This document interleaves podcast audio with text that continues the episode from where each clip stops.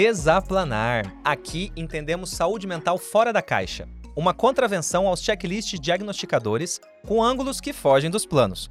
Eu sou Manuel Vicente, médico psiquiatra, autodenominado influencer de saúde mental, e junto com a convidada do dia traremos uma visão crítica para explorar pontos cegos daquilo que você acha que já entendeu.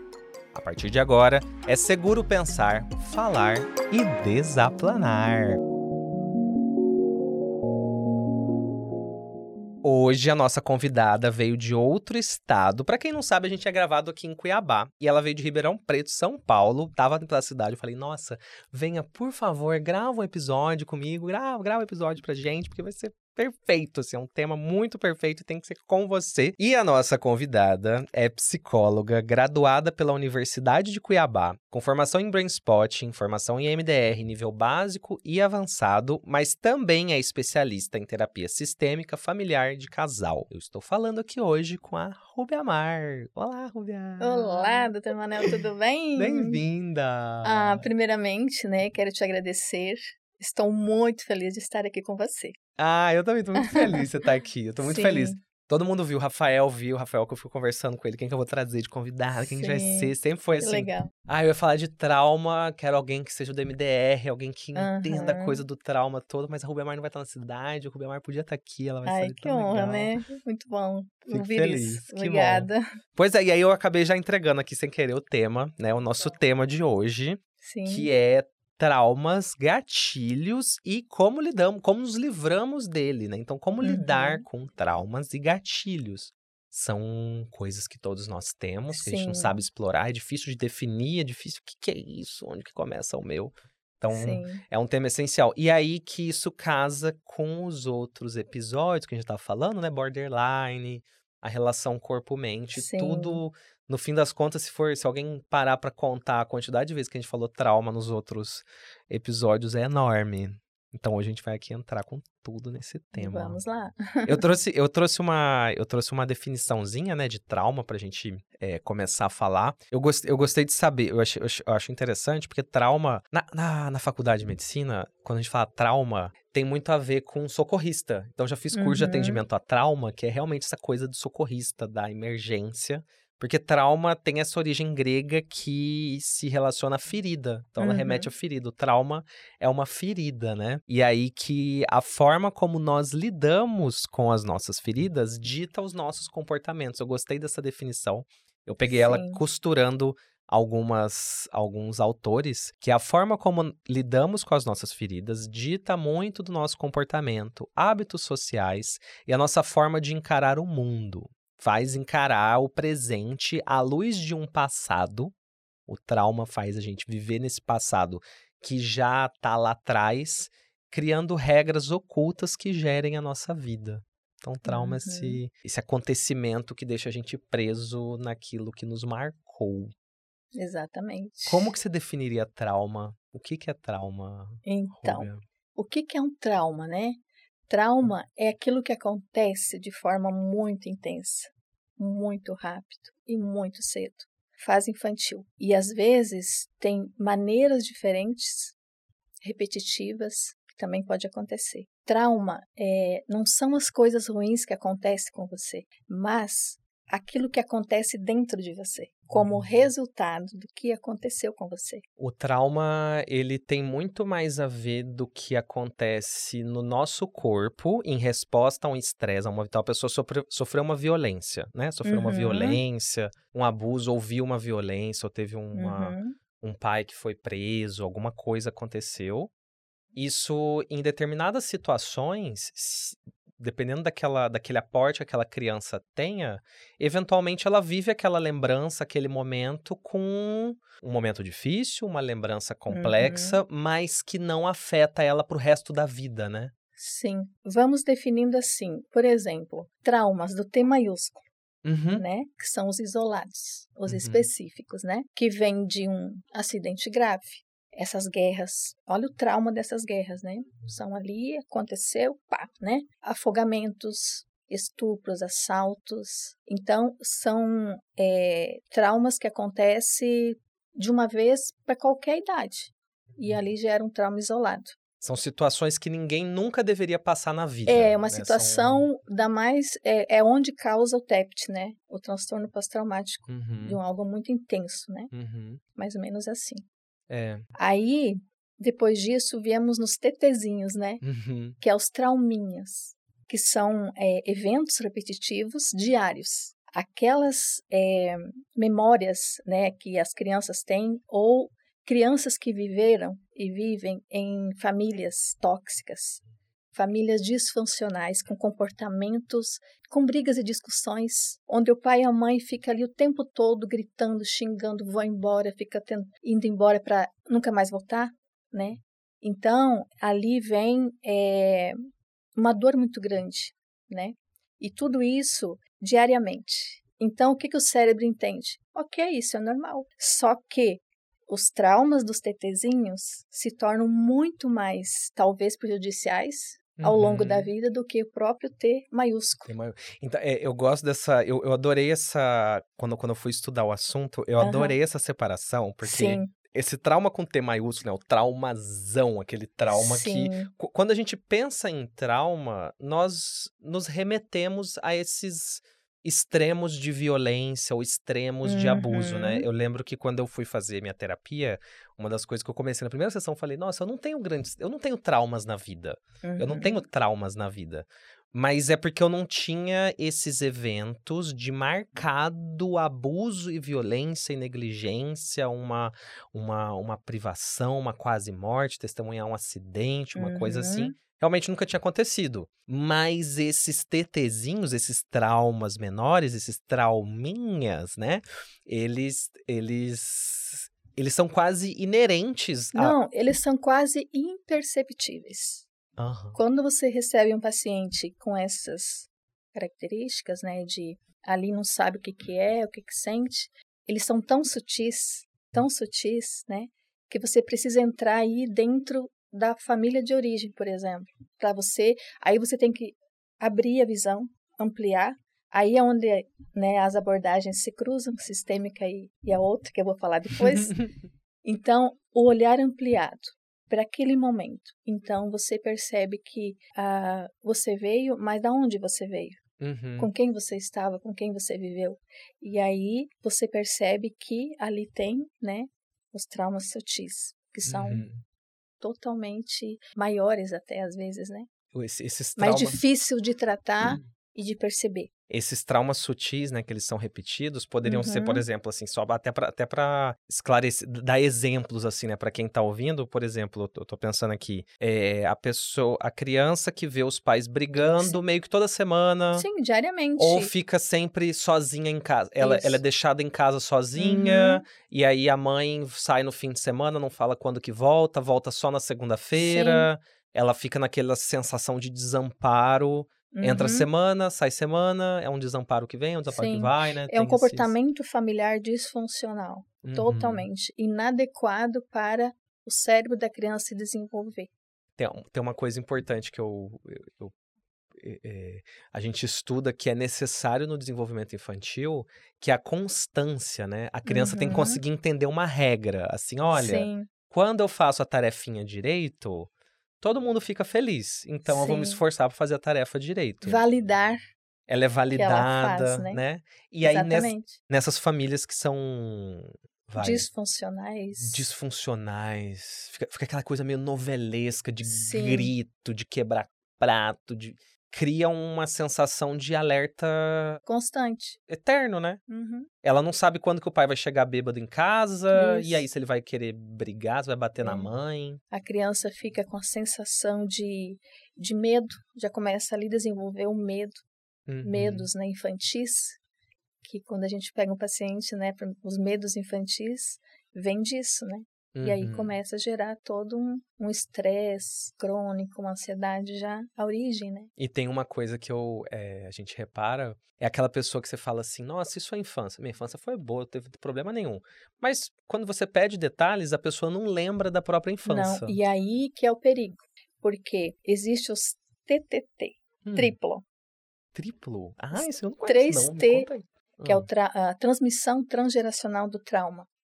Ah, tá.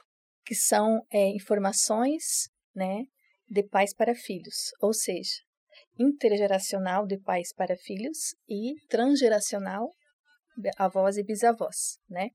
Por exemplo, aquelas pessoas que vêm assim e quadros repetitivos de pânico, depressão, não responde a medicações. Uhum, uhum. Entende? São quatro. A gente, a gente chama de refratários. Isso.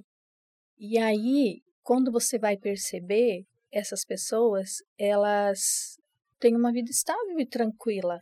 Têm uma vida social, não tem dificuldades, né?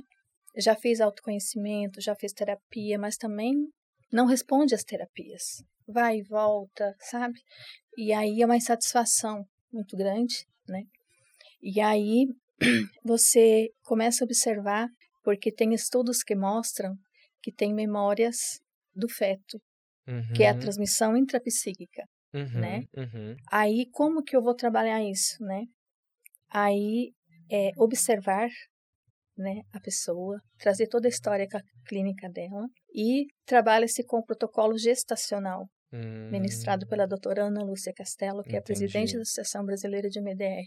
A, a, essa questão da transgeracionalidade do trauma, né, do trauma uhum. sendo passado, é interessante porque eu conheci, eu tive o primeiro contato com essa questão dos traumas em, sendo transmitidos, né, de mãe uhum. para filha, até de avós para os netos, foi estudando epigenética, né? Então, Sim. a gente tem, uma, tem estudos nesse sentido de momentos ali. Teve a grande fome da China, que foi um, um, uhum. um, momento de trauma generalizado. Então, eles conseguem estudar esses descendentes da grande fome da China ou momentos de guerra, Sim. que fazem esses estudos mostrando como que mães que estavam grávidas, como que foi essa essa prole, como que foram esses filhos. Então são filhos que, por exemplo, os que estavam nessa situação de fome, as mães passaram fome, eles têm uma tendência maior Sim. de ter diabetes, por exemplo, então tem essas doenças, eles usam esses marcadores de doenças, né? E é bem interessante que quando a gente começa a trabalhar, porque o protocolo ele como que ele faz? De duas formas, né? Ou mês a mês, uhum. ou cada trimestre da gestação. E se aparecer uma perturbação ali, né, do feto, a gente vai trabalhando isso.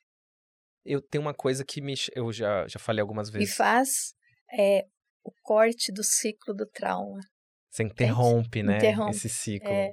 É, eu, é, teve uma, tem uma questão que já me mandaram bastante lá no Instagram, que era. Eu coloquei lá uma vez sobre pessoas que não lembram da infância. Que tem essas amnésias. Traumas ocultos. São traumas, traumas ocultos. precoces. Que vêm dessas mães que não tiveram, que tiveram traumas na infância e que passaram a memória para o feto.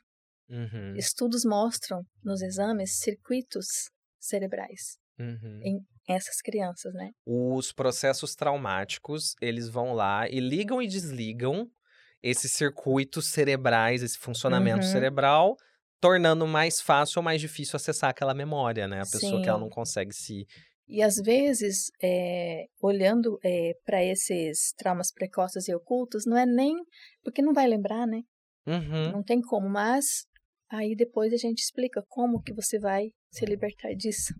Tem uma coisa, tem uma, uma um apontamento assim que parece meio óbvio, mas a gente esquece dele, né? Que uhum. toda criança ela vai ter uma visão infantil de um acontecimento. Isso, isso para mim é muito relevante porque, assim, nós temos memórias, sei lá, eu tenho memórias de infância, todo mundo tem memória de infância, uhum. em que você viu aquela situação que talvez seu pai não foi na festinha da, lá da escola, ou que ah, teve uma viagem que a família inteira foi e você não uhum. foi, e aquela sensação de abandono, e aquela história fica meio em aberta, fica, fica aquele, aquela coisa que a pessoa remói, que a pessoa fica trazendo. Isso seria um, isso, isso também eu vou considerar traumático? Eu vou chamar isso de trauma? É, na realidade, os traumas eles de várias formas, né? Uhum. Então, dependendo da história do paciente, você começa a analisar trauma do desenvolvimento, por exemplo, né? Aquela criança que passou muitos eventos estressores uhum. fortíssimos, né? E que crianças pequenas de nasceu até 3, 2, 3 anos, 4 anos ela não está preparada para aquilo, entende? De forçar uma, um aprendizado. Isso, isso. Ela está imatura. O que, que acontece? O que, que ela espera dos pais e cuidadores. Que eles olhem para ela e acalme e ajude ela a regular, porque a criança não dá conta de se Uhum. regular sozinha.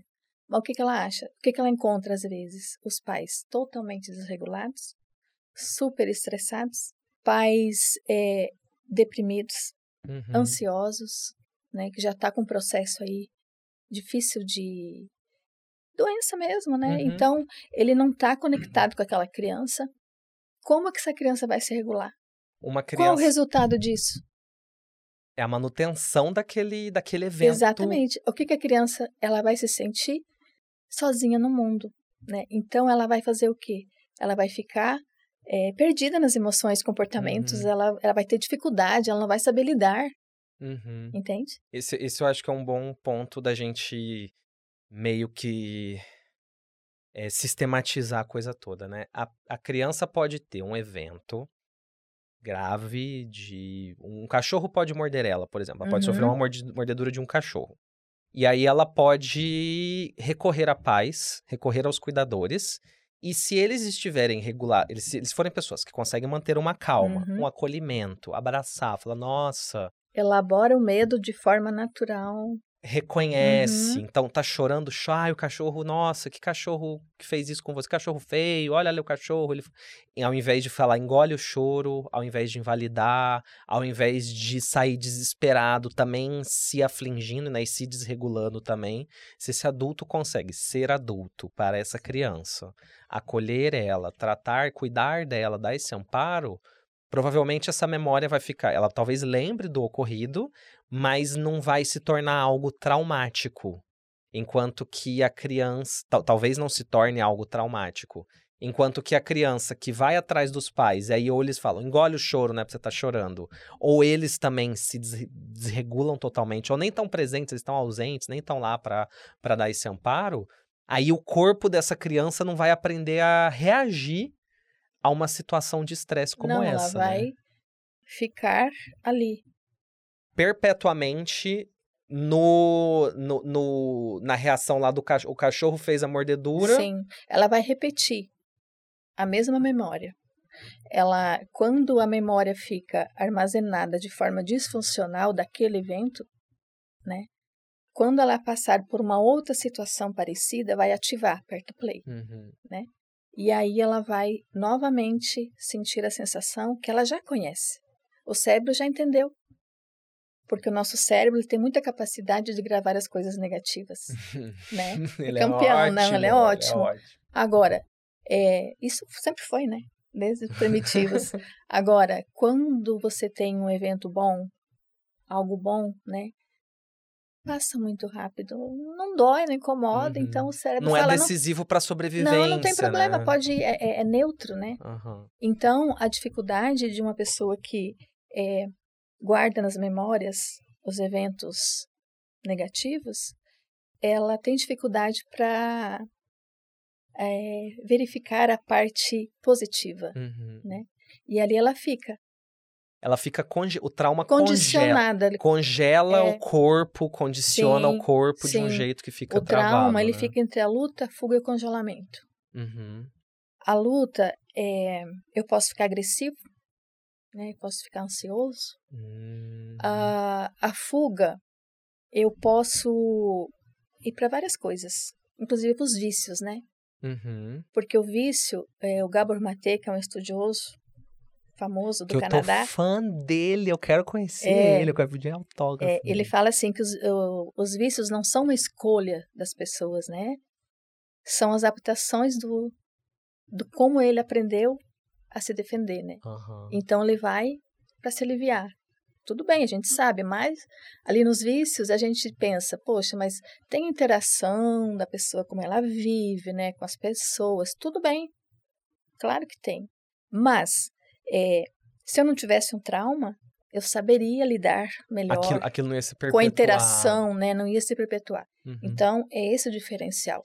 Então a pessoa tem um trauma. Então ela, ela viveu uma experiência de violência, uma experiência. Uhum. E aí ela não conseguiu se regular bem naquele momento. Ela não conseguiu é, assimilar aquilo realmente, porque foi ou muito intenso, ou ela não teve, a criança não teve o suporte. E aí ela vai ficar com aquilo é, marcado, fica com aquela marca, aquele aquele, aquela reação que se Uhum. perpetua. Sim. E aí ela vai ficar nesses três, nesses três pontos. Uma luta, então a gente pode ver nisso é, uma pessoa que, com o menor comentário, talvez já explode, já sai de si, já entra nessa coisa explosiva. Ela fica, ela passeia na luta, na fuga ou congelamento. A, me- a mesma pessoa, ela pode Ela ficar... pode, Ah, ela entendi, pode. Tem momentos que ela tá lutando, ela tem consciência Uhum, do trauma, ela sabe o que aconteceu, mas ao mesmo tempo ela vai pra fuga. A fuga... Aí a desencadeia, Entendi. né, os vícios. O medo, o medo poder, eu, pos- eu poderia ver ele como ansiedade, crises de pânico, crises É, ansiosas. medo a gente eh, define. O medo é natural, faz parte do ser humano, né? Mas o medo patológico, ele é diferente. Ele te incomoda, ele te perturba, ele te deixa mal, né? Eu sempre falo assim para os pacientes: é, vamos acolher todos os nossos sentimentos, independente do que seja. Medos, não importa. Porém, visita, não morada, né? E essa definição é que me faz pensar que eu sou um ser humano. Eu posso sentir medo, sim, por que não, né? Uhum. Só que me fazer sofrer, taquicardia, quantos medos injustificáveis. Essa coisa, esses mal-estares, né? Seja de luta, raiva, explosividade, ou Uhum. fuga, medo, ansiedade, eu consigo meio que aplacar eles, disfarçar eles na fuga, né? Se eu Uhum. vou pra uma distração com- Se- química, né? Se, eu vou, se, eu- se a pessoa começa a beber, fica compulsiva por bebida, fica compulsiva por Uhum. jogos. Ou, e eu adoro quando o Gabor Maté fala disso, fica compulsiva por trabalho, por acumular Sim. dinheiro. Ela tá sempre nessa constante desvio de atenção. Né? Ela tem um Sim. problema latente, ela tem uma questão não resolvida uhum, e ela vive numa busca por deixa eu olhar pro outro lado, porque é intolerável olhar pra isso aqui que tá Ela não acontecendo. Isso, ela não, Não não, é possível, né? E, e às vezes, quando o trauma é desencadeado, também leva para o colapso, né?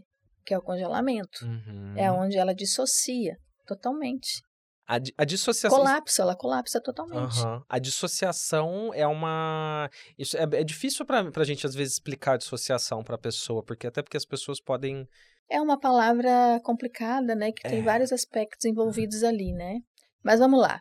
Dissociação, ali rapidinho, só bem uma pinceladinha. tenho. É. Por exemplo, eu estou num velório, Hum. uma família. Estou no velório de uma família, né? de- E eu estou lá sabendo que meu ente querido está lá, certo? Uhum. E aí o meu cérebro vem um pensamento assim: não, sai daí. Não precisa você ficar aí. Não tem necessidade. Para que sofrer? Não, vai. Aí você começa a agir com atitudes que os outros falam: ela não tá certa. O que está acontecendo com ela? Hum. Entende? Uhum. E isso é muito. No senso comum acontece muito. Isso, isso, come... isso gera uma angústia. Uma angústia total, é o enfrentamento da dor que ela não quer. Uhum. E ela dissocia completamente. E aí, quando. E ela passa a viver a realidade, sim, ele tá lá, mas eu vou no banheiro, eu vou olhar, eu vou sair, Ah, eu não choro, eu- tudo bem, tá tudo certo, aham. entende? Você dissocia quase Da dor, da. Da dor ali naquele momento. Uhum. Porque em algum momento, é, porque nem eu falo, né? Os traumas isolados, eles são um choque muito grande, né? Então, é, as pessoas, elas nem, às vezes não têm capacidade e depende de cada um, né? Enfrentar aquele momento da dor. Uhum. E dissociar. essa questão de não encarar a dor, porque esse, isso eu acho um ponto determinante, né? Uhum, Para se proteger do trauma, não é suprimindo o sofrimento exatamente, é reconhecendo. Existe um, tem, que, tem que existir um processo de reconhecer, uhum. legitimar, Sim. acolher, viver ele, sentir toda Sim, a energia psíquica, emocional Sim. que ele traz. senão se torna um luto patológico, né? Ele nunca passa. Esse, Ele esse nunca exemplo que você passa. deu da pessoa que tá, tá num. Um familiar faleceu e ela não. Dissocia, ela fica nessa coisa assim, não, ele não, Uhum. não tá aqui. Evitação, É- uma essa- dissociação evitativa. ela vai talvez perpetuar esse esse essa Mas vai chegar um momento que ela vai cair em si, Uhum, naturalmente, uhum. da dor, né? vai cair em si. E aí vai, e, e vai, e ela, até ela cair em si, talvez ela fique, começa a aparecer uma insônia, uma, uma coisa no corpo, uma dor de barriga, É, um desarranjo intestinal. É algo assim que te leva até para uma síndrome do pânico. Aham, aham. Te leva a todas essas dores eh, Uhum. emocionais, elas levam para ansiedade, né? uhum. Mas aí, esse trauma do desenvolvimento, ele é muito. As crianças, né? Elas não têm capacidade. Voltando um pouquinho nas crianças, Uhum, né? Elas não têm capacidade para se autorregular sozinhas, como a gente falou, né? Então, se torna um adulto, comportamentos agressivos, por exemplo. Ele não sabe lidar com a emoção, ele foge das emoções Uhum. e se torna agressivo, um comportamento agressivo. E a criança traumatizada, que não conseguiu se regular, porque não teve ajuda de um adulto para se regular, Uhum. ela não consegue se regular bem e ela vai se tornar um adulto que, quando tiver um filho, não vai conseguir ser essa referência de segurança e que consiga dar uma sintonia boa, né? Consiga Uhum. acolher e entender que o, que o, o filho tá sentindo, porque ela mesma não tem contato com, consigo, né? Ela, ela, Se ela não Uhum. consegue se autorregular, é difícil que ela- ela vai ter muita dificuldade de ajudar uma criança a se regular. E isso entra, pelo que eu tô entendendo, também nessa perpetuação de uma geração para outra desses Sim. processos traumáticos, Sim. né? E outra coisa, tem os transtornos do apego, Ai, sim. entendeu? A psiquiatria infantil trabalha bem com Os isso. transtornos do apego, é, tem todos os tipos de apego, ali, evitativo, né, seguro, inseguro. E, e dentro desse contexto tem uma, a Dini Laliolis, dos Estados Unidos. Ela só estuda isso, Hum, isso. o ape- é, os Transtornos transtornos, do de apego. apego. Ah, ela caramba. aprofundou nisso. E, e ela fala assim que as experiências traumáticas ela do apego, né, os transtornos do apego, elas são, elas se desenvolvem nas adaptações. Entende? Não é o que Uhum. você é, mas é o que você aprendeu a fazer, Aham. entende? Aí o trabalho, quando você percebe que tem um transtorno de apego ali, o trabalho é, é as adapta- adaptações aos traumas e os efeitos pós-colaterais do trauma. Uhum.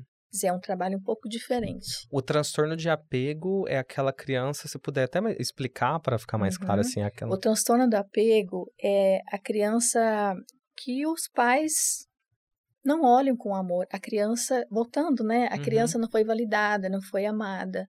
Porque a criança precisa sentir o apego seguro, Uhum. né? Para vir ao mundo, para enfrentar o mundo, né? Agora, quando a criança não tem isso, é, existe o apego evi- evitativo que a gente percebe nas pessoas que vêm é, com dificuldade de relacionamentos, por exemplo Uhum. né? elas não conseguem se vincular.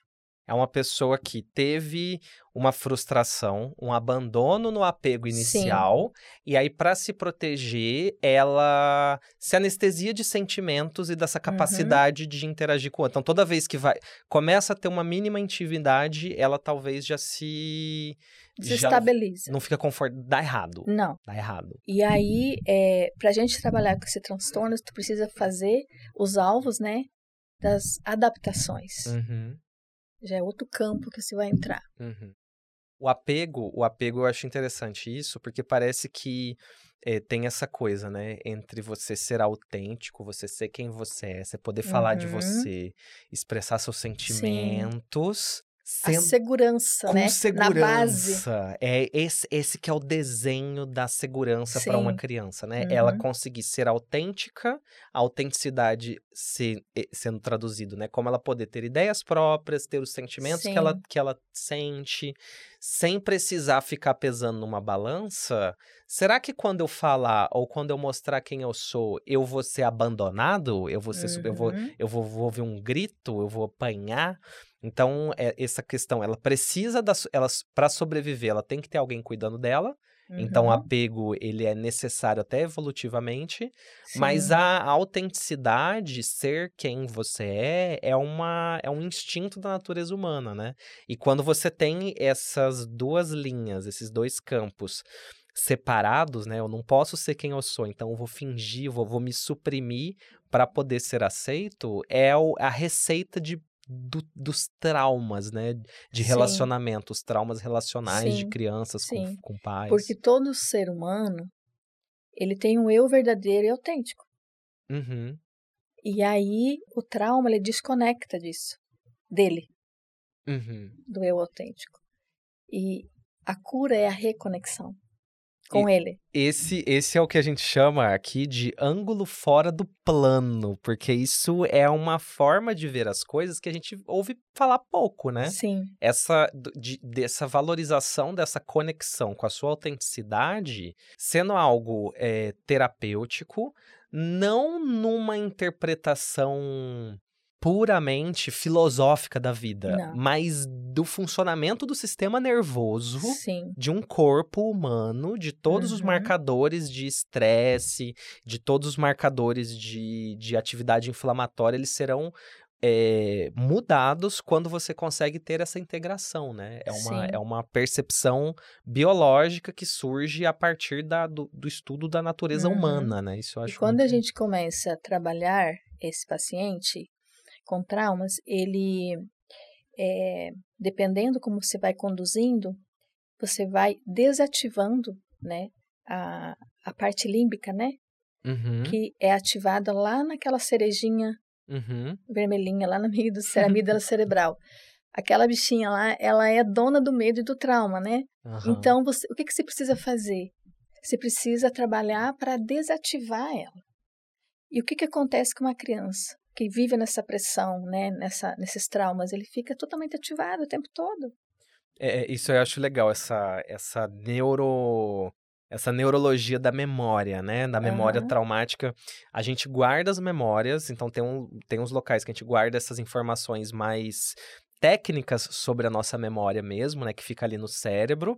E as memórias traumáticas, elas têm uns ingredientes diferentes das outras memórias, pelo que eu Sim. entendi. Então a memória traumática, ela ativa, ela faz iluminar o sistema límbico das emoções Isso. muito forte e vai na amígdala, Na amígdala cerebral. que é aquela parte que é o nosso é, o alarme de incêndio do O cérebro. alarme. O alarme. A- a- ligou o alarme, ela vem. E aí eu acho interessante porque eu tava, eu fui bem fundo nessa parte da, da, da, da parte neurológica, porque é, o caminho que tem, por exemplo, de uma sensação física, né? Eu senti um tato, eu senti um tato, eu, eu vi alguma coisa, o meu cérebro capta isso, ele leva para as áreas que processam essas informações, vão para o tálamo, que é uma região específica do cérebro. Aí o tálamo tem dois caminhos. Ele tem uma, um caminho super rápido que vai direto para a amígdala. Uhum. Então a amígdala é a primeira que recebe as nossas sensações. É a primeira. É a primeira. Por isso que você tem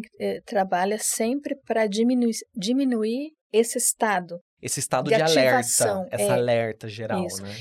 Então, é, é um processo, né?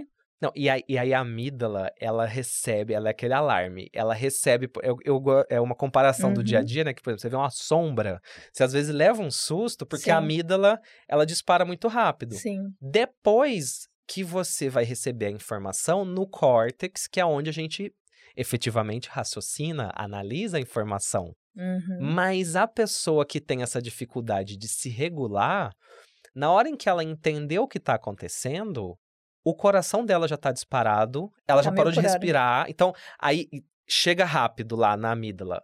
Ó, perigo. Perigo, luta, fuga, desaparece, congela. Uhum. Aí ela começa a sentir essas sensações, o corpo dela entra em ebulição, até porque tem muito da memória que não está restrito ao cérebro. Sim, porque as memórias, elas estão ali disfuncionais, memórias patológicas. Uhum. Porque o arquivo cerebral, é, de uma, voltando na criança, né, é criança que nem o computador, né? A memória tá limpinha, tá maravilhosa ali, né? Aí você vai arquivando, Uhum. né? E tudo que a criança vê, ela absorve, né? Porque ela não tem É uma filtro, né? esponja, É uma né? esponjinha, Uma né? esponja. E aí essas memórias, elas vão armazenando Uhum. de maneira disfuncional quando são passadas por traumas, né? E aí é como é, a gente fala assim, as memórias traumáticas são como ganchos, porque elas vão se enganchando nas memórias, elas vão se duplicando, né? E elas vão entendendo e elas vão se contaminando. Uhum. Então, às vezes, você pensa assim, poxa, mas aquela pessoa passou pela mesma coisa e como que ela não é, tem outro... Ficou traumatizada, é, não, ficou, não foi tão assim, afetada por né? isso. Porque tem a diferença lá da, da base, né? Talvez naquele momento, mesmo sendo a mesma família, aquele pai e aquela mãe estavam em outro momento diferente, uhum. até da concepção, né? Então, é, às vezes a gente fala, ah, o pai e a mãe cria todos iguais, às vezes não, né? Passou, passaram Então, anos, momentos- passaram anos É. entre um filho e outro. Os pais evoluíram, os pais talvez melhoraram ou, ou não melhoraram em algum aspecto. Uhum, São pais diferentes em épocas diferentes. né? exatamente. A Rubiamar de cinco anos atrás era uma. Hoje, ontem já não é mais que nem hoje. A é criança- diferente. O primeiro filho ele vai ser necessariamente tratado diferente do Sim, segundo, né? sim. Tem essa. Bom, aí, ainda falando de traumas, né? É bem importante a gente comentar sobre o trauma vicariante. Pois é, me Você explica do trauma. Eu já ouvi, eu, eu imagino pelo nome, eu imagino onde que ele vai, mas me Uhum. explica aí o trauma vicariante. Trauma vicariante é assim: a dor não é comigo, tá? Uhum. mas eu estou vendo, eu estou observando e absorvendo a dor do outro. Vou dar um exemplo bem, bem clássico. Acho que foi em janeiro de 2013. Foi. Hum. É, aquele incêndio da Boate Kiss. Lembro, marcou, isso, marcou muito, eu tava Então, na faculdade. É, teve um grupo de voluntários psicólogos que foram lá fazer é, ajuda, né, para aquelas famílias com aquelas dores imensas, né, das mães e tal, que estavam de luto, né? E aí elas foram já as primeiras emedristas, né? Foram lá e começaram a aplicar um trabalho lá De MDR. de MDR. Ah, que bom. E aí, ok, começaram o trabalho. Dali uns dias, uma psicóloga começou a ter medos, taquicardia, começou a ter estresse, né? Começou a chorar, começou a ficar crise de, de, de crise de ansiedade. E aí retiraram ela do trabalho e começaram a trabalhar com ela, né? Uhum. Então ali é um exemplo, né? A dor não é comigo, Mas, mas eu, eu, estou absorvendo a dor do outro, né? Por que, que só aquela teve isso e as outras não? Aí entra de novo nós naquela conversa. Talvez lá na infância teve alguma coisa que ativou Hum, toda a insegurança, o medo, o luto, né, a dor, Entendi. O vicariante é quando você observa o outro e, e, Isso. né? Uhum. Tem, existe o ensino vicariante, né? Você ganhar Aham. pelo exemplo. Você faz em Sim. você, tipo, você faz exercício, você inspira outras pessoas a fazer. Uhum. Isso é E um isso é exercício. muito comum, é, pessoas, exemplo, médicos, residentes, é, psicólogo, eu dei exemplo Uhum. aí, ahn, policiais, de pacientes policiais. Agente carcerário, eles têm muito. Sim. Essa coisa de. É, é- seria Estar o, na pressão ali, né? Do estresse agudo, constantemente, Uhum. diariamente, aqueles. ouvir relato de. é, é, que- Coisas. quem trabalha em delegacia, né? Que ouve Sim. relatos e fica Uhum, revivendo sim. aquilo, né? E então a pandemia trouxe isso muito claro, né? Todo mundo ficou num, numa Sim. facilidade para entrar nesse trauma vicariante, né? Você eu trabalhei essa- com várias pessoas assim, né? Eu nunca passei Covid, graças a Deus até agora não, mas só de ver as pessoas passando mal e morrendo do Covid, Uhum. eu já estou com sintomas, né? De ansiedade, ataque de pânico, enfim. Te- teve um estudo muito, muito relevante que eu vi, que é do Vincent Felletti, que eu, eu ele chamou atenção porque ele levantou dados de 17 mil pessoas lá nos Estados Unidos, se eu não me engano. Uhum. E aí foram 17 mil pessoas de clínicas de internação, de clínicas psiquiátricas, presídios, e ele foi mapeando e contando a, a quantidade, a intensidade desses eventos adversos de infância, né? Desses traumas Uhum. de infância. E aí que é assim, é, é chocante pra mim a intensidade, a, a força do efeito que o trauma tem. Ele foi, era assim, se a pessoa tivesse, ma- marcasse mais do que seis pontos dentro da escala Uhum. que ele usou, que eram vários aspectos analisados, subia a probabilidade da pessoa tentar suicídio em 5 mil por cento. Sim. É 50 vezes mais de aumento. O uso de injetáveis, de drogas injetáveis, que nos Estados Unidos é bem mais comum que aqui, né? Uhum. aumentava 46%. A gente não tem isso. Por exemplo, se a pessoa fuma cigarro, a chance dela de ter câncer não aumenta nessa proporção. Essa proporção é algo absurdo, gigantesco. E aí me chama muito a atenção como que nós falamos poucos e legitimamos pouco o assunto todo do trauma uhum. mesmo, né? E a doutora Francine Shapiro, né, ela fala assim, gente, um, um profissional tem que ter muito cuidado, né? Quando a gente vai, pega um paciente também nem tudo é trauma, a gente não pode ir garimpando os traumas, uhum, né? Uhum. É bem interessante. Você fica nessa, nessa, nessa dificuldade, nessa, nessa busca Uhum. De separar o que é trauma e o que, que, é um, outra, um outro sofrimento, uma outra sensação do corpo que não tem relação com ele diretamente, Isso. né? É. E aí, nisso, eu quero trazer o nosso patrocinador até, porque eu acho que conversa bem com esse ponto, que é a Cuidare. Sim. Que eu não sei se já tá usando a Cuidare. Eu tenho a minha Cuidare, eu uso o meu aplicativo para mim e também tenho lá no consultório. Que é assim, a gente consegue gravar as nossas informações de saúde no celular. Então, uhum. você consegue registrando tudo seu, da família. E aí, quando chega num médico, você só compartilha com QR Code. Então, aquela. A gente consegue hoje centralizar, tipo, exames, exame de laboratório, exame de imagem, tudo num lugar hum. só. E, por exemplo, um idoso, uma criança que não vai gerir a própria informação, né? Não consegue. Uhum. Você pode cuidar. Aí eu chamo e coloco um filho de dependente, um pai de dependente. E aí, toda vez que vai no médico, pega rápido os remédios que toma, as cirurgias que já fez, tudo que já aconteceu. Eu gosto porque eu, eu, eu vejo muita relação com isso, uhum. porque a gente está falando de atenção à história, né? A gente está falando de coleta Sim. de história, de entender a pessoa nesse longitudinal. A gente parar de trabalhar com fotografias do que está acontecendo agora, né? É uhum. um gastro pode ver uma pessoa que está com uma gastrite e perceber que ela está no reumatologista, no cardiologista, ela está numa quantidade de profissionais que possivelmente estresse e outros fatores estão fazendo um grande papel aí nesse adoecimento é, generalizado dela, né? Sim. A cuidar eu gosto porque ajuda nessa integração, sabe? Você vai ver que. Inclusive, eu quero futuramente começar a usar já pra gente conversar, porque lá tem um lugar que a gente pode conversar, os profissionais. Legal, né? É, Muito é bom. legal. Pois é. É cuidar. E quem ainda não instalou a cuidar, instale, pode colocar no seu, no seu, no seu celular. Tem para Android, iOS e faz muita diferença. E também tem redes sociais da Cuidar.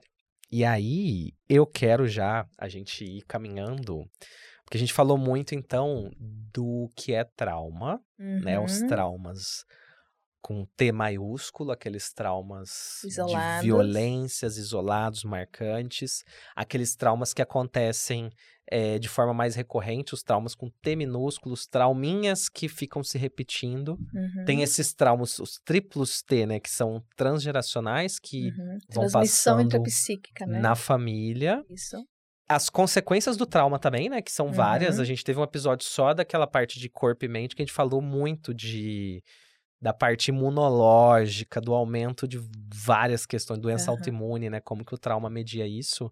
Mas o que eu sempre fico com do, o que a gente sempre surge é, tá, aconteceu um negócio lá atrás, quando eu tinha 10 anos, quando eu tinha 5 anos de idade.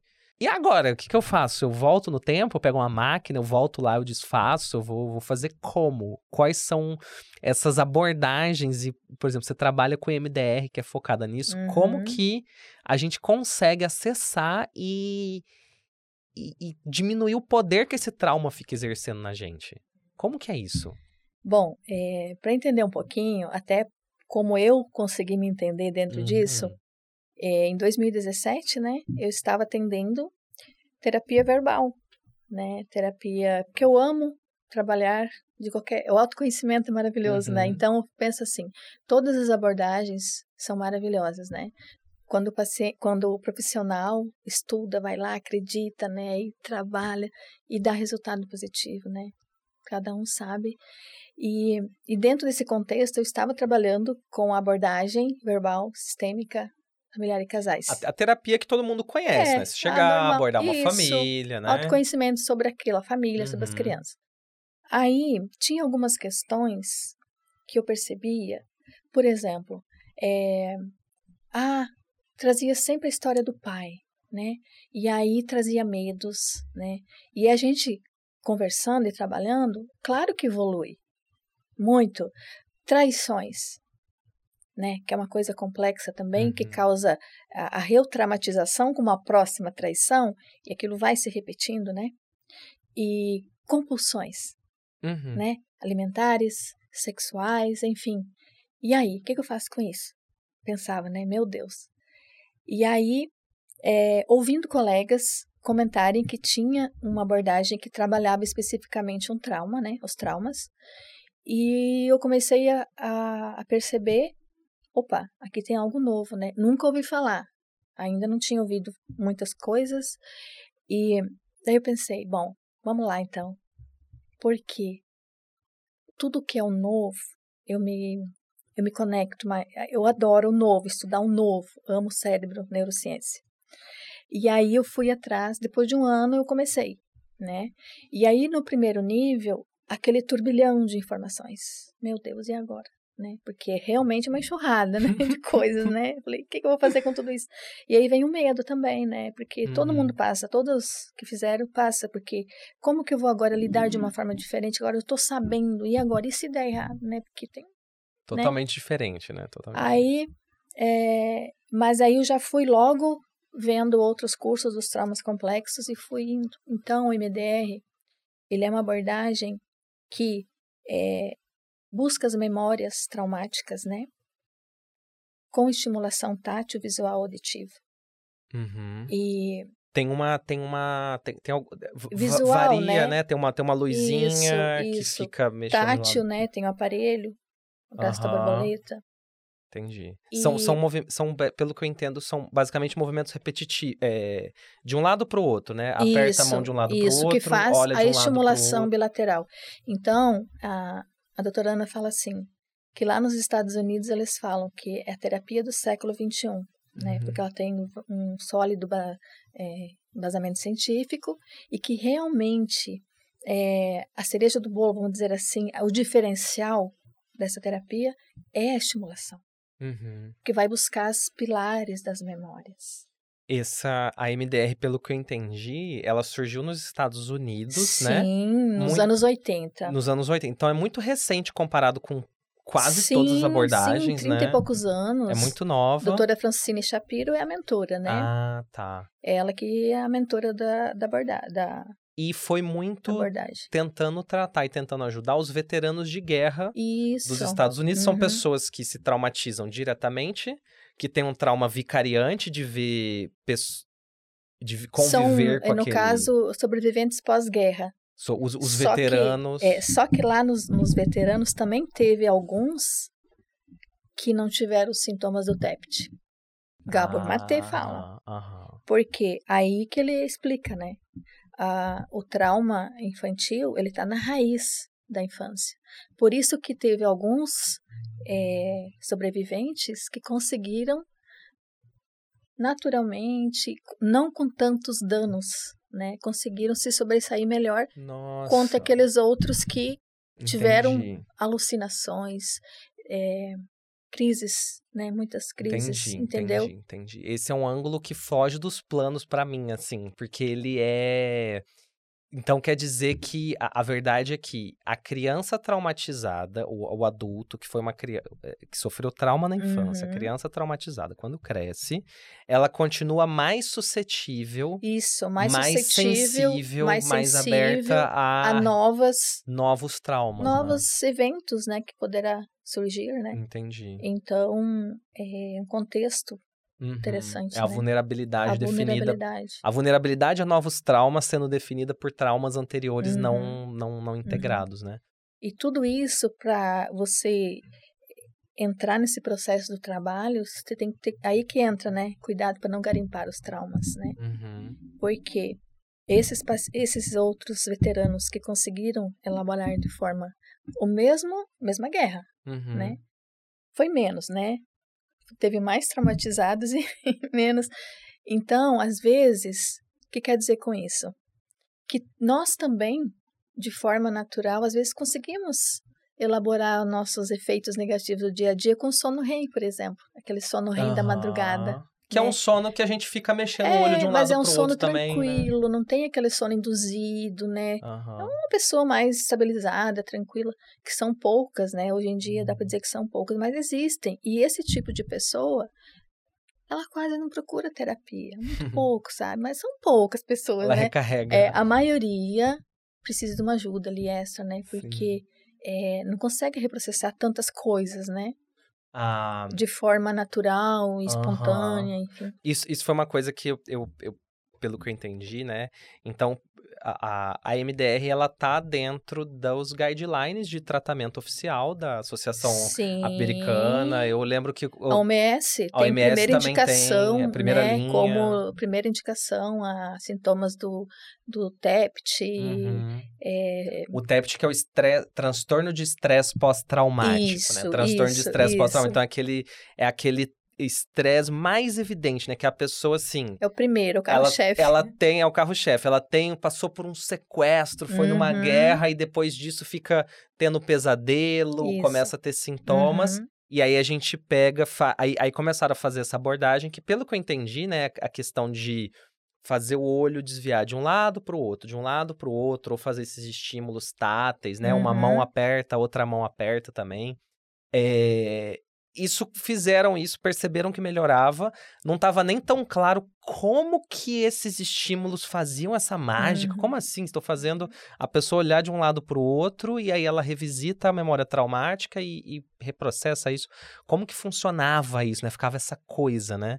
Mas hoje, e, e aí hoje eu acho interessante como que tem se expandido e percebido a Muito, aplicação do MDR para além desses casos mais é, caricatos, digamos assim, Uhum. do trauma. Porque né? até então seria para portadores de traumas, né? Uhum. Todos os traumas, síndrome de pânico, depressão, né? É, luto, fobias, compulsões, enfim, etc. Uma infinidade, né? Mas aí os estudos foram avançando, né? Avançando, como trabalhar com tudo isso, né? De que forma, né? E aí, é, dentro de, de- dos trabalhos, é, veio os estudos recentes da Natália Seijo, que foi os transtornos alimentares, né? Uhum. Que traz, assim, é, ali traumas por trás de tudo isso, a obesidade, enfim, né? Uhum. E ela é co-diretora da Faculdade Complutense de Madrid. Lá, Uhum. a MDR está dentro da universidade, ela é professora dentro da Universidade MDR. Então, assim, é, é muita informação, é muito estudo científico, né? Baseado para outras coisas, para outros eventos, né? Para outras situações, para a gente trabalhar com MDR. Uhum. Isso inclui casais, que até então a gente não tinha, né? Como que eu vou trabalhar com casais MDR, né? Agora tem um protocolo específico Olha para trabalhar só. com o casal, doutora Tina Zampieri. No mesmo, ao, mesmo, me- ao mesmo tempo, os dois juntos? Sim. Ah, que Sim, coisa. sim. E MDR nos esportes, por exemplo. Ah, isso aí aumenta. Eles têm usado até para aumentar a performance, Sim. né? Então, essa, esse protocolo específico, né, que a própria doutora Ana desenvolveu, que eu também já fiz o, o curso ali, é qualquer performance, entende? Performance de atletas, performance para concursos, Uhum, para alunos para passar no vestibular. uhum. Porque por, o- a- isso desenvolve e você cuida ali daquela parte infantil, né? Uhum. Então, porque às vezes a pessoa traz é, algo escondido, né? Falando ainda do que o trauma vem em volta, né? Mas, assim. É, você olha para ele e você pensa, poxa, você tá aqui ainda. Você não foi embora, eu já tinha embora. superado, eu já te entendi. O que, que né? foi? Mas é isso. Então, é, por exemplo, os transtornos dissociativos, Aham, né? aham, aham. Com a doutora Jamie, Que da a pessoa tem Croácia. que a pessoa tem uma facilidade para ter dissociações Isso, recorrentes, né? Várias Isso, formas e ela é uma estudiosa desse assunto, né? Então, quando ela vem em concurso, ela fala assim: é, o que, que precisa fazer? Os profissionais precisam só saber, eles precisam se preparar melhor Uhum. para trabalhar com esse público, né? Porque eles estão ali é, com as partes fragmentadas pelos traumas e bloqueios, né, do Uhum. trauma. Então, é, é você entender, acolher essas partes. E ela tem uma forma de trabalhar com essas partes, fazer as partes se conectarem, conversarem entre si. Uhum. É interessante porque um paciente com dissociativo, né, é, do TDI, chega assim e fala: Você não TDI vai dar conta de mim. Não, o TDI, o TDI ficou famoso. Eu fiz um Você vídeo. tá, você vai ver. eu fiz um vídeo sobre TDI, porque a gente tá falando de Aham. transtornos dissociativos. Então, Sim. dentro do transtorno dissociativo, um deles é o transtorno dissociativo de identidade, que é aquela pessoa Isso. que tem múltiplas identidades, né? E aí eu fiz um. eh, Teve essa matéria do Fantástico aí, que foi uma, um estouro aqui no Brasil. Eu fiz um vídeo sobre TDI, eu, eu cheguei de. de Quase, quase trocar, quase conversar com uma das moças que foi lá no Fantástico e tudo mais, que é o transtorno dissociativo de identidade, que para quem não acompanhou essa tour do TDI, foi é, é aquela situação em que a pessoa ela tem como é, vários personagens dentro de si, né? Tem vários, vários Uhum. personagens dentro de si, dentro, várias personas, que cada uma tem um papel. Uma é a cuidadora, o outro é mais infantilizado, é uma Mas criança todas mais. separadas. Todas separadas. Então, é, e aí geralmente eles dão nome, né? Dão Uhum, nome. É sim, fulano, tem vários sim. nomes. Johnny, Mary, aí tem vários nomes. E. E esses pacientes, eles vêm armados. Já vêm prontinhos. Aqui você não vai conseguir, entende? Tem uma crença bloqueadora por trás. Eles, forte. eles defendem, Defendem as essas partes, personalidades. como se eles né? não conseguissem viver sem. E viver junto, tudo bem. Só que a gente é, olha para essas partes, é, que nem a, a doutora Jamie fala, triplica a relação acolhedora. Quando eles falam que, é, né, comentam do bicho de sete cabeças, né, Uhum. com esse público, não, acolhe, né, acolhe as partes e trabalhar com as partes. Tem um Come- trabalho com as partes. Começa a acolhe as partes sem julgamento, né? Isso, isso é um Uhum. ponto importante, porque muita gente, quando viu essa, essa matéria no Fantástico de- sobre Uhum. TDI, ficou numa atitude de julgamento ou de tentar ver a falha Sim. onde que a pessoa estava se contradizendo e tudo mais, sendo que é o, o- primeiro passo do processo terapêutico é você Uhum. acolher, trazer para tomar um chá com essas Uhum. partes, entender elas, Sim. sentar com elas, entendê-las, perceber qual que é a função que elas desempenham, por que, que elas apareceram naquele momento Exatamente. e que legal que tem esse tipo de terapia que coloca as partes para para Se comunicarem entre si. entenderem, né, irem Se comunicarem entre si. Porque as partes você precisa identificar, acolher e validar. Uhum. Então, tudo isso vem nos estudos, né? E aí, Se- e aí o se- que estava dissociado e separado em identidades diferentes, hipoteticamente, né? Uhum. Possivelmente, se a pessoa responder bem à abordagem, ela pode ir se integrando e não precisar mais dessa desse funcionamento dissociado, né? Ela pode estar Hum, numa É, é complexo, né? eventualmente é maior, permanece. é muito complexo. É, é bem complexo, porque normalmente um paciente ele não, ele não fica muito tempo, porque ele tem ali, é, já tive alguns pacientes de conseguir as partes se denunciarem e trazer os traumas, né? Ah, entendi. Porque elas têm os traumas muito escondidos, né? Então elas elas vão se defendendo ali umas com as outras. Entendi. Entende? Vozes internas. E aí vem a Dolores Mosqueira, também da Espanha, com um livro fantástico. É, Partes e Vozes Dissociativas, né? que complementa Uhum. também um trabalho nesse sentido. Ah, entendi. Mas por que, que elas se escondem, né? Porque vêm as defesas emocionais. Uhum. Então, essas partes bloqueadas, tu precisa fazer uma negociação interna. Eu, eu- uma, coisa, uma coisa que eu. Uma, uma coisa importante é que isso aí é um, era um, é um ponto de relativa polêmica, digamos assim, é que essas terapias voltadas para TDI, Uhum. se a pessoa tiver condição financeira de manter, conseguir se manter, porque às vezes é num nível que emocionalmente não é tolerável para ela Uhum. naquele momento, né? Sim. Mas se ela conseguir manter uma constância, existirão casos em que ela volta a se reintegrar e funcionar. Sim, porque com... a integração das partes é importante. Qual a função das partes? Por que, que ela está ali? O que, Uhum, que ela está fazendo? uhum. E cada uma vai se revelando. Que tem partes também que estão ali perturbadas. Entende? Aí vem o reprocessamento da parte que o paciente dissociativo, ele tem, ele é a maneira que ele sobrevive é fragmentando, é, Uhum. é dissociar. Então o trabalho, desculpa, é, Imagina. é fragmentado. Você tem que trabalhar os pedacinhos. Um por vez, né? É. Eu tô vendo, Ruber, eu vou até deixar aqui, eu não costumo fazer convites é, assim, gravados, mas eu acho que a gente vai, a gente merece um outro momento que a gente vai em Cuiabá, a gente falar só sobre dissociação. Porque pra mim é um tema muito legal falar sobre dissociação, porque hoje a gente falou muito de trauma, e trauma envolve dissociação, mas a dissociação em si é um assunto, assim, é muito, é muito difícil da gente entender até o momento que a gente passa a re- a re- reparar em como que eventualmente nós mesmos também temos as nossas dissociações, sim, né? Sim. Assim também como o trauma, eu só passei a entender bem, eh, ou passei a, a querer conhecer trauma, ou passar a entender a relevância dele, no momento em que eu entendi meus traumas, eles. Aí começou a fazer sentido Uhum. esse estudo dos e traumas. a parte mais bonita do trabalho é quando o paciente começa a reconhecer como que ele funciona o seu mundo interno. Ah, é para isso, né? Para isso que a gente Entendeu? trabalha, né? Isso é mágico. E quando ele começa a se entender, deixa lá o transtorno, não tem problema. Vamos, vamos, vamos, vamos, vamos caminhando para a nossa finalização. Ok. Então, hoje.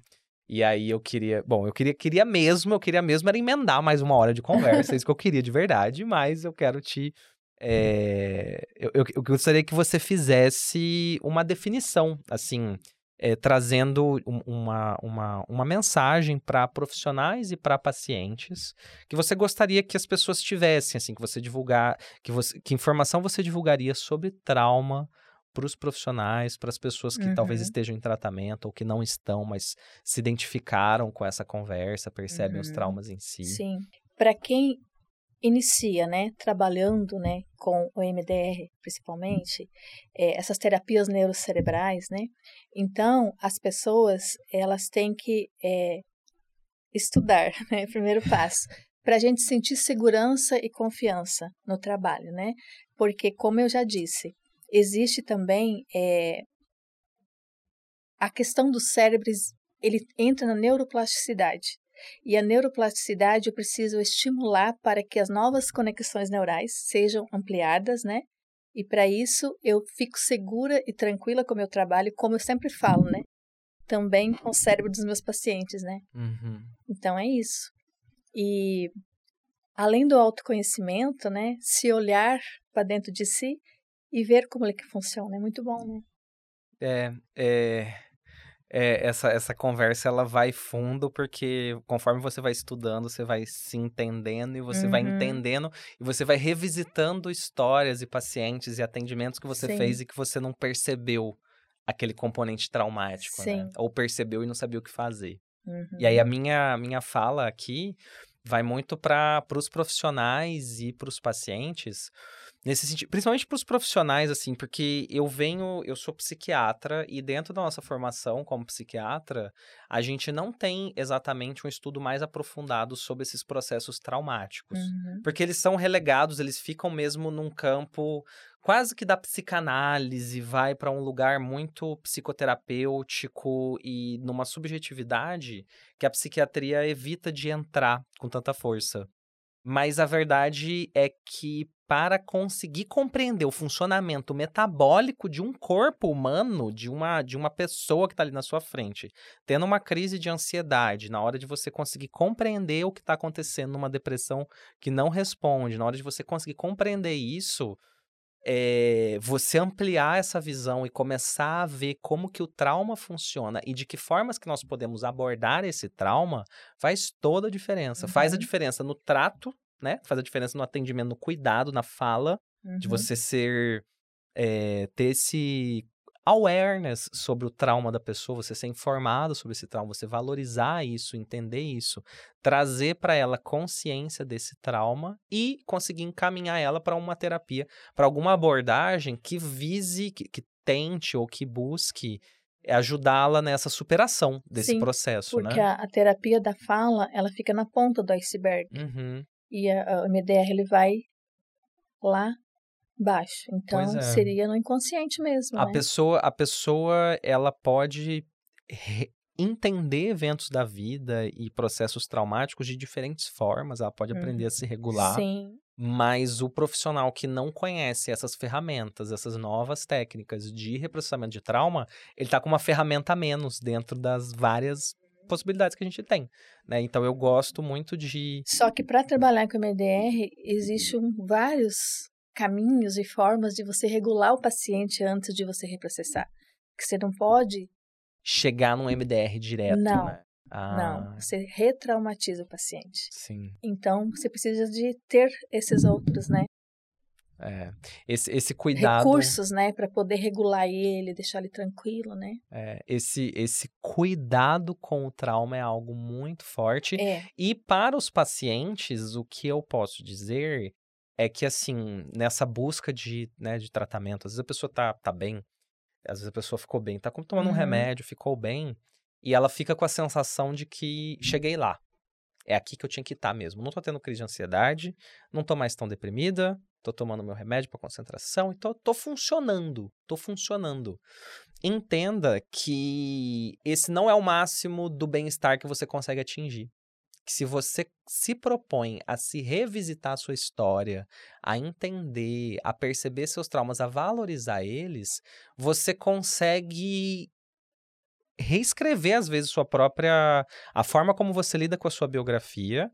Isso traz um nível de bem-estar, de estabilidade para o tratamento, eventualmente de não precisar mais de medicação, dependendo do Sim. caso, dependendo da E os situação. pacientes que vêm com diagnóstico, é, eles são, eles se sentem rotulados. Então, Uhum, a intenção não é preocupar com o transtorno em si, uhum. não é isso, né?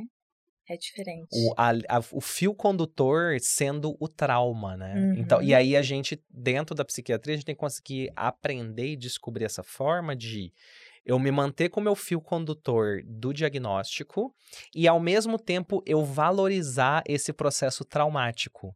Eu não Sim. resumir a pessoa a uma coisa ou a outra e conseguir ter essa, essa visão em camadas. Uma camada Exatamente. diagnóstica de doença, de um transtorno que eu estou medicando e de um trauma que eu não consigo medicar com comprimido e que se eu não propor alguma forma de ajudar essa pessoa a superar isso, aquele processo, aquela hiperatividade sempre vai continuar lá naquele sistema nervoso e aí Sim. vai fazer bem. E eu acho que verdade. assim a gente consegue concluir bem, né, Rubiamar?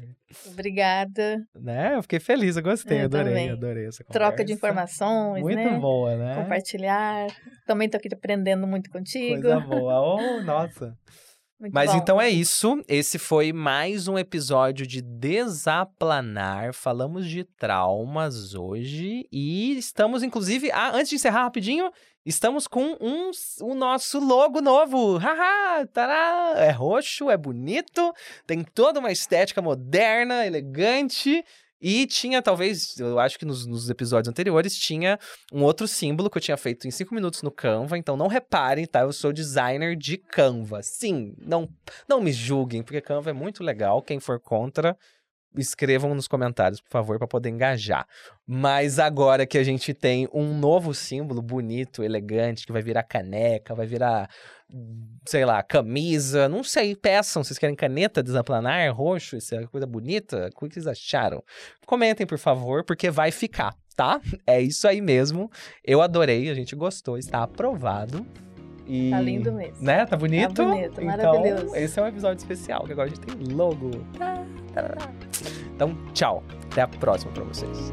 Tchau, tchau. Tchau.